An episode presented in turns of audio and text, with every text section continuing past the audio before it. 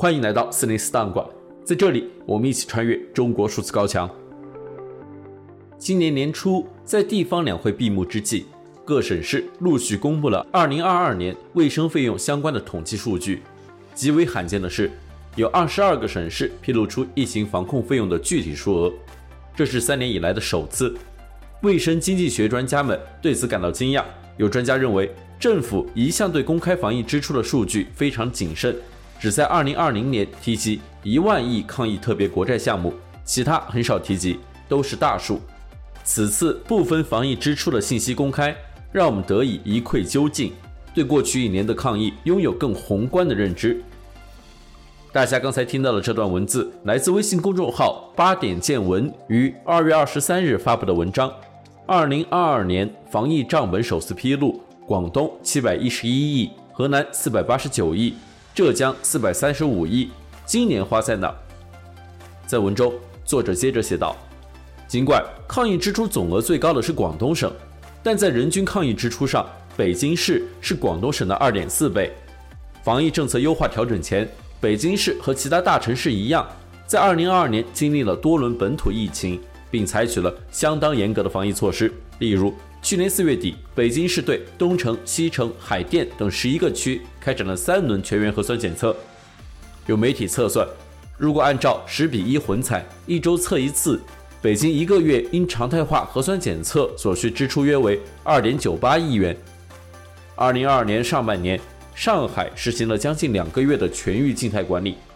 上海市在抗疫支出的表述中提到，市级安排支出一百六十七点七八亿元用于医疗救治、发热门诊改造、疫苗接种、定点医疗机构开办运营、方舱医院建设、购置诊疗设备、发放医务人员临时性工作补助。服务保障外省市援沪医疗队，提升核酸检测能力等。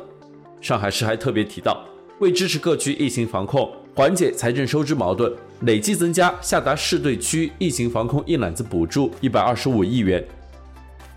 告别疫情，面对二零二三年，我们更想知道接下来的卫生健康费用会流向哪里。显然，随着二零二三年疫情防控形势的转变，原本计划流向公共卫生领域，尤其是突发类公共卫生应急处理的费用势必会大幅减少。多位业内专家亦佐证了这一看法。一位卫生领域研究员表示，原计划用于疫苗、核酸检测、医务人员补助、隔离点建设以及防控物资采购的资金会大幅减少，但不会骤降至零。若拉长来看，卫生预算支出的各类比重会逐渐回到疫情前水平。真正大幅减少的会是核酸检测、隔离点建设等防疫支出。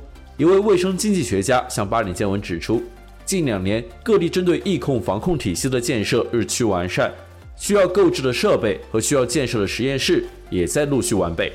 但重大疫情防治救治体系建设是二十大重点强调的内容，这部分资金不会突然没了，体系性建设可能还会有长期性。若移除公共卫生支出，疫情防控的变量，卫生健康费用支出的大方向便愈发清晰。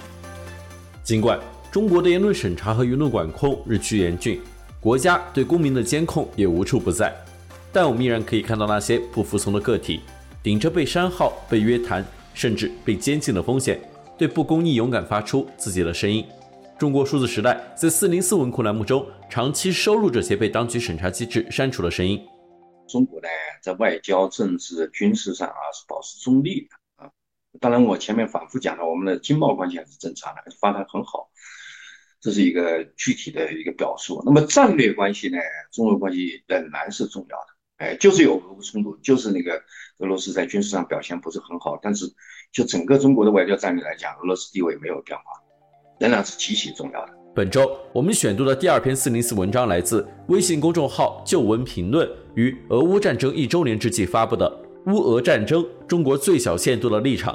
作者在文中写道：“乌克兰抵抗俄罗斯新进的侵略战争已逾一周年，在这个节点时间里，欧美乃至于世界绝大多数国家的态度已经明朗，那就是在反战、反俄、反普的基础上结成统一战线。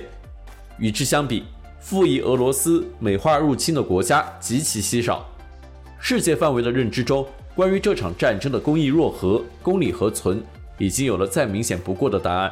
在这样的全球形势下，所谓中立原则难有立足之地，而宣扬中立，并且在联合国关键投票中以弃权加以自证，是一件非常困难的事。乌俄战争重塑世界格局的作用已然显现，一般人皆能明白此一常识事理。唯我国外交虽于国际形势的运用屡屡有在场的紧迫感，却少有为各国称道的建树。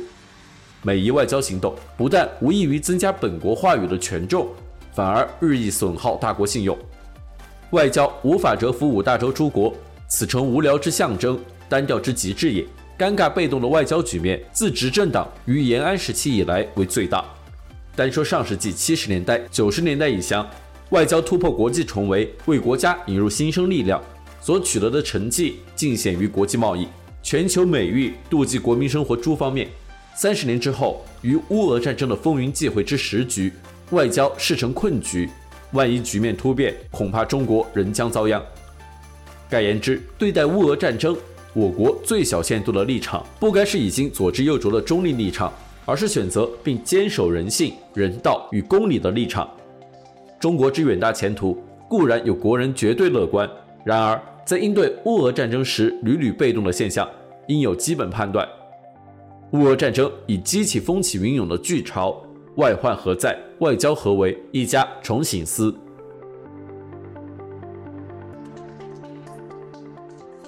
据东方网二月二十七日报道，浦东公安分局泥城派出所，在日常检查中抓获一名使用伪造身份证的违法者，而他伪造身份证的原因，则是为了减龄七岁到工地干活。每日经济新闻发布文章。未到工地干活，六十四岁男子办假身份证，减龄七岁。该文写道：二月十日一早，泥城派出所民警如往常一样来到辖区内旭日路一工地，对新年后工地上岗情况进行排摸，并对员工宿舍内的新增人员做好相应信息登记。后经查证，一名叫樊某某的男子所用的身份证与其本人信息有所出入。次日，民警再次来到工地，找到樊某某问询情况。樊某某声称自己所用的身份证就是其本人的，而细心的民警发现，樊某某在手持身份证时眼神一直躲躲闪闪。之后，民警在多次比对樊某某身份信息后，证实其使用了假证件。在带所审讯后，民警得知，樊某某1958年出生，实际年龄为64岁。为了方便找工作，其在老家经老乡介绍办理了一张比实际年龄小七岁的假身份证。没想到的是，自己在工地上用假分证上工了两天，就被民警识破了。目前，樊某某因使用伪造居民身份证被浦东警方处以行政处罚，警方将对办理假身份的相关线索做进一步调查。对于此新闻，一些微博网友发表评论。微博网友悄悄的一线光影评论说：“前几天不还发新闻说要动员低龄老年人工作吗？”微博网友二恶猴评论说：“你猜他为什么要冒险办假证打工？是不喜欢退休吗？”微博网友职业检史官则评论说：“能有其他办法活着，谁会这样？”以上是本期选读的三篇四零四文章，文章全文见中国数字时代网站。这些作品版权归原作者所有。中国数字时代请对原作进行存档，以对抗中国的网络审查。中国数字时代 CDT 致力于记录和传播中文互联网上被审查的信息，以及人民与审查对抗的努力。欢迎大家通过电报 Telegram 平台项目投稿。为记录和对抗中国网络审查做出你的贡献。投稿地址请见本期播客的文字简介。阅读更多内容，请访问我们的网站 ctt.media。